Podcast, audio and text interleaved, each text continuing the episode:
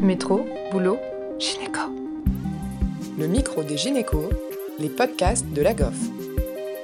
Bonjour à tous, nous diffusons aujourd'hui un épisode enregistré lors du congrès Infogine où nous avons rencontré le professeur Bouet à la suite de sa présentation sur les fausses couches spontanées à répétition.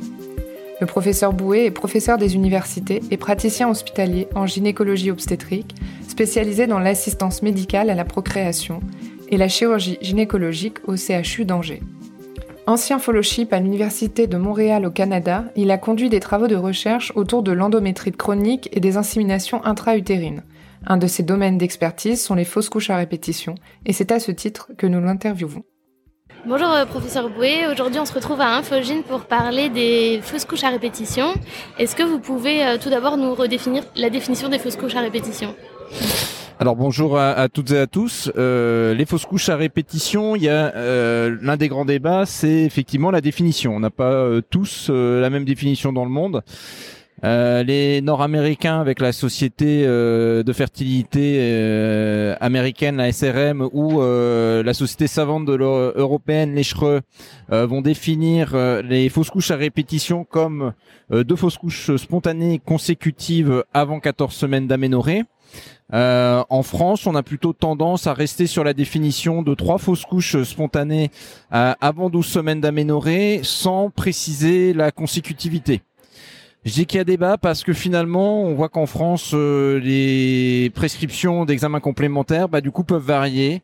On va avoir certains praticiens qui vont faire euh, l'ordonnance pour les examens complémentaires à partir de deux fausses couches spontanées consécutives, et d'autres qui vont rester sur les recommandations françaises et qui vont commencer à prescrire un bilan qu'à partir de trois fausses couches. D'accord. Et quelle est la fréquence des fausses couches à répétition? La fréquence des fausses couches à répétition, euh, quand on reprend la littérature sur le sujet, on va être hein, entre 2 et 5% des couples qui euh, vont faire face. Alors en fonction de la définition qu'on va prendre, la prévalence, euh, l'incidence pardon, va varier, mais on retrouve à peu près toujours les mêmes chiffres, moins de 5% des couples qui peuvent être atteints de fausses couches à répétition. Et quelles en sont les causes? Alors les causes, donc c'est les causes qui vont orienter votre vos examens complémentaires.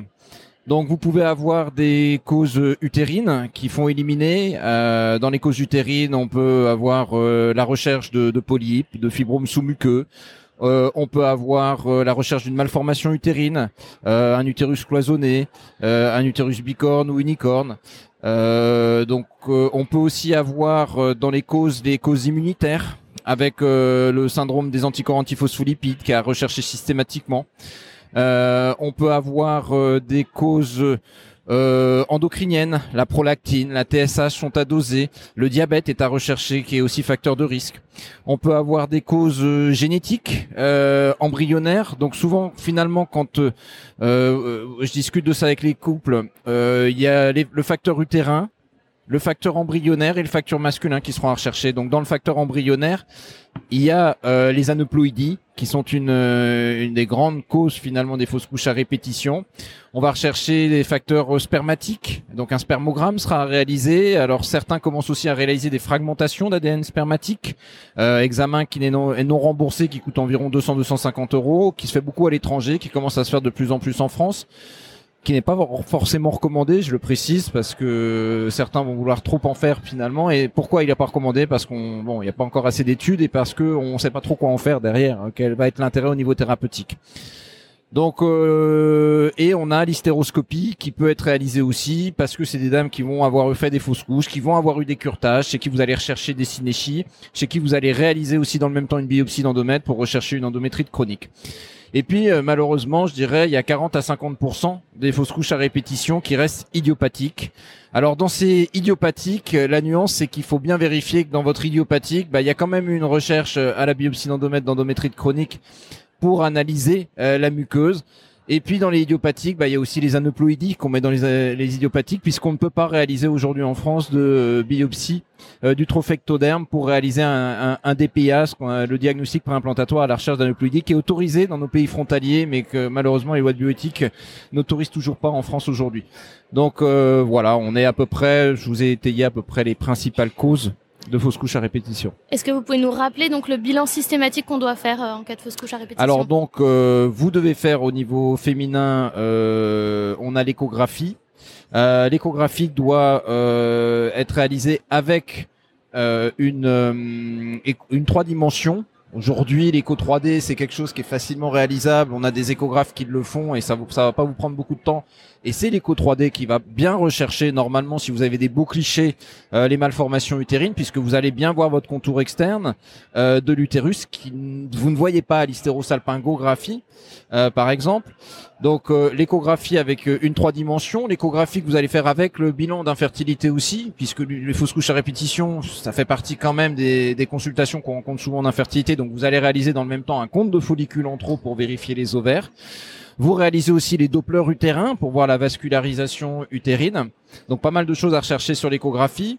Euh, en complément de pour la morphologie utérine et l'examen de la cavité utérine, vous réalisez une hystéroscopie avec euh, biopsie d'endomètre pour éliminer notamment votre endométrite chronique avec une recherche immunohistochimique. Euh, si votre échographie trois dimensions, par exemple dans la recherche de malformation utérine, n'est pas optimale, vous pouvez réaliser en deuxième intention une hystérosonographie qui va vous permettre euh, à la fois de vérifier votre cavité utérine, vous pouvez l'associer à une hyphosie pour votre bilan d'infertilité pour vérifier la perméabilité tubaire, même si finalement pour une dame qui fait des fausses couches à répétition, on a tendance quand même à penser que les trompes sont perméables. Et si vous donc cette hystérosonographie pour la cavité utérine et malformations, ou si vous n'avez pas accès à l'hystérosonographie, une IRM pour vérifier euh, votre suspicion de malformation utérine par exemple. Donc là on est dans les examens de la cavité utérine, vous réalisez toujours un bilan hormonal. Le votre bilan hormonal féminin euh, va être à la fois à la recherche de tous les axes euh, hypophysaires, euh, la FSH, la LH, euh, pour euh, évaluer la fertilité de la patiente et notamment sa réserve ovarienne, la prolactine, la TSH, l'hémoglobine glyquée, on va souvent aussi doser, comme dans le bilan de fausse couche à répétition, la vitamine B9, la vitamine B12. Euh, vous allez aussi euh, rechercher l'homocystéinémie. Euh, vous allez rechercher les syndromes des anticorps antiphospholipides par les, anticorps anticardiolipides, les anticorps antinucléaires, les anti-bêta-2-GP1. Donc vous avez, je vous conseille d'aller sur le site du CNGOF pour les RPC pour avoir l'ordonnance type un petit peu de fausse couche à répétition euh, elle a été faite sur les RPC 2015-2016. Vous allez sur le site du CNGOF et vous récupérez cette ordonnance. C'est très pratique. C'est ce que j'utilise en consultation. Associé à ça, vous faites les cariotypes, cariotypes de monsieur, cariotypes de madame, pour rechercher notamment des translocations euh, déséquilibrées, des translocations robertsoniennes qui peuvent être à risque de fausses couches à répétition. Donc les cariotypes avec les consentements à faire signer en trois exemplaires, un pour le patient, un pour vous, un pour le laboratoire. Ça prend un peu de temps ça a précisé effectivement en pratique que la consultation de fausse couche à répétition, c'est une consultation qui prend du temps. On a besoin d'écouter la patiente, d'écouter euh, son conjoint, d'écouter leur détresse et de prescrire tous les examens. Donc c'est une consultation qui en général dure 30 minutes. En plus des cariotypes de monsieur et madame, alors vous pouvez avoir réalisé par le passé sur un produit de curtage, sur un produit de conception, une analyse génétique de le, du produit de conception pour savoir s'il y avait une trisomie 13, une trisomie 18, savoir si l'aneuploïdie est la cause. Euh, Qu'est-ce que je réalise d'autre? Le spermogramme, avec spermocytogramme, spermoculture. Euh, souvent avec test de migration survie aussi, euh, puisque des fois ils ont des infertilités primo-secondaires post fausse couche à répétition, donc avant éventuellement de les prendre en charge en insémination, en fécondation in vitro, on va euh, leur prescrire le test de migration survie. Plus ou moins la fragmentation d'ADN chez les conjoints. Voilà, je crois que j'ai à peu près fait le tour. D'accord. Et quelle est la place de la progestérone, par exemple. Alors la place de la progestérone, elle est très discutée dans les fausses couches à répétition.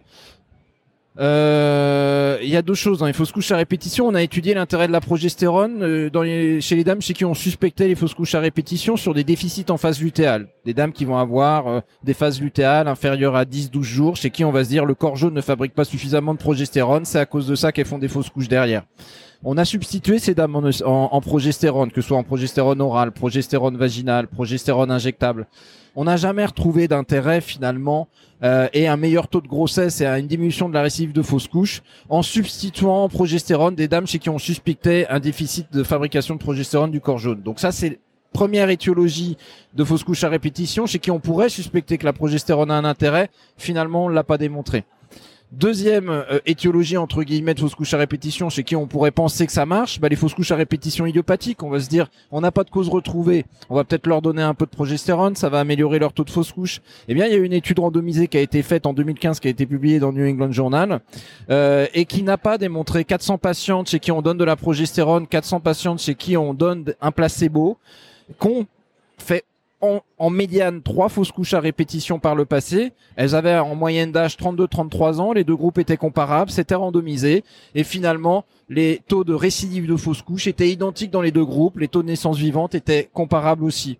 Donc les auteurs concluaient qu'il n'y avait pas d'intérêt à donner euh, de la progestérone chez les patientes qui faisaient des fausses couches à répétition idiopathique.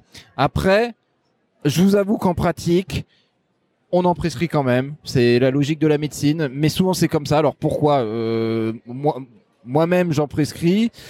Ça peut m'arriver, je le fais pas forcément en systématique, mais quand je vois que le couple est assez demandeur, le couple avec les fausses couches à répétition, c'est un peu compliqué de les laisser sortir psychologiquement de la consultation, à la fois pour le docteur et pour eux, en leur disant, bah écoutez, madame, votre bilan est normal, on sait pas pourquoi vous faites des fausses couches à répétition, euh, on n'a rien à vous proposer, écoutez, rentrez chez vous, puis on espère que la prochaine fois ça va marcher.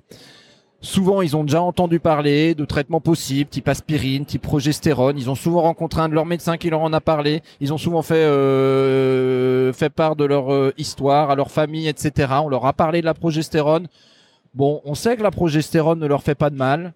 C'est important de leur dire quand on la prescrit que ça va peut-être pas faire de miracle. Mais voilà, on peut leur donner un traitement de progestérone. Si elle vous rappelle pour vous dire qu'elle est enceinte, qu'elle a une nouvelle grossesse, on peut lui prescrire de la progestérone en, vaginale, euh, de comprimés matin et soir, et on la, on la revoit à l'échographie de datation à 6-7 semaines, et, on voit avec elle si on la prolonge ou pas. On peut le faire, c'est pas interdit, ça va pas leur faire de mal, ça va pas entrer une malformation chez l'embryon, ça on en est à peu près certain aujourd'hui globalement, toutes les publications où on donne beaucoup aussi de progestérone dans les menaces d'accouchement prématuré pendant la grossesse, c'est rassurant la progestérone culpabilisez pas si vous leur en donnez, mais par contre, faut leur préciser que il y a rien de prouvé dans votre pratique et que c'est peut-être pas grâce à ça que finalement la grossesse va se poursuivre. Euh, mais euh, voilà, voilà, je dirais que c'est c'est pas démontré, mais ça peut arriver qu'on en donne. Et donc dernière question, est-ce que vous prescrivez aussi de l'aspirine? Alors bah c'est un petit peu la même chose que pour la progestérone sur l'aspirine. Euh, c'est une pratique complètement empirique, mais associée effectivement à l'ordonnance de progestérone que je, je, leur remets assez facilement. Euh, J'y mets aussi de l'aspirine, aspirine 100 mg nourrisson euh, une fois par jour. Euh, là encore, euh, sans evidence base. Pourquoi je le fais? Parce que on peut toujours aussi se dire que le bilan de thrombophilie aujourd'hui, il est peut-être incomplet euh, en vue des connaissances médicales qu'on a des problèmes de thrombophilie. C'est pareil. J'ai pas non plus une expérience de complications via l'aspirine ou de fausses couches hémorragiques à cause de l'aspirine que j'ai donnée à ces patientes. Donc globalement, ça leur fait pas de mal. C'est pas délétère pour elles et je me dis que ça peut éventuellement traiter une maladie thrombophilique euh, qu'aujourd'hui la médecine ne connaît pas. Donc euh, c'est vrai que sur les fausses couches à répétition, je vais facilement prescrire, leur proposer euh, dans un premier temps la progestérone et l'aspirine. Mais ce qu'il faut préciser, c'est que ce que je leur dis aussi, c'est que leur fausse couche, elle est peut-être pas si inexpliquée que ça, et qu'aujourd'hui il y a peut-être quelque chose à faire sur la recherche embryonnaire d'aneuploïdie. Alors malheureusement, on peut pas le faire en France, mais je leur donne l'information sur le diagnostic préimplantatoire à la recherche d'aneuploïdie qu'elles peuvent faire à l'étranger si elles veulent avoir une cause à leur fausse couche et si elles veulent tenter un traitement plus adapté via une fécondation in vitro et transfert d'embryons euploïdes. Merci beaucoup. Merci au professeur Bouet et à Léa Descourvillères pour cette interview enregistrée sur le congrès Infogine dans le studio de la 19 Agency. Merci à tous de nous avoir écoutés aujourd'hui. Rendez-vous la semaine prochaine pour un nouvel épisode.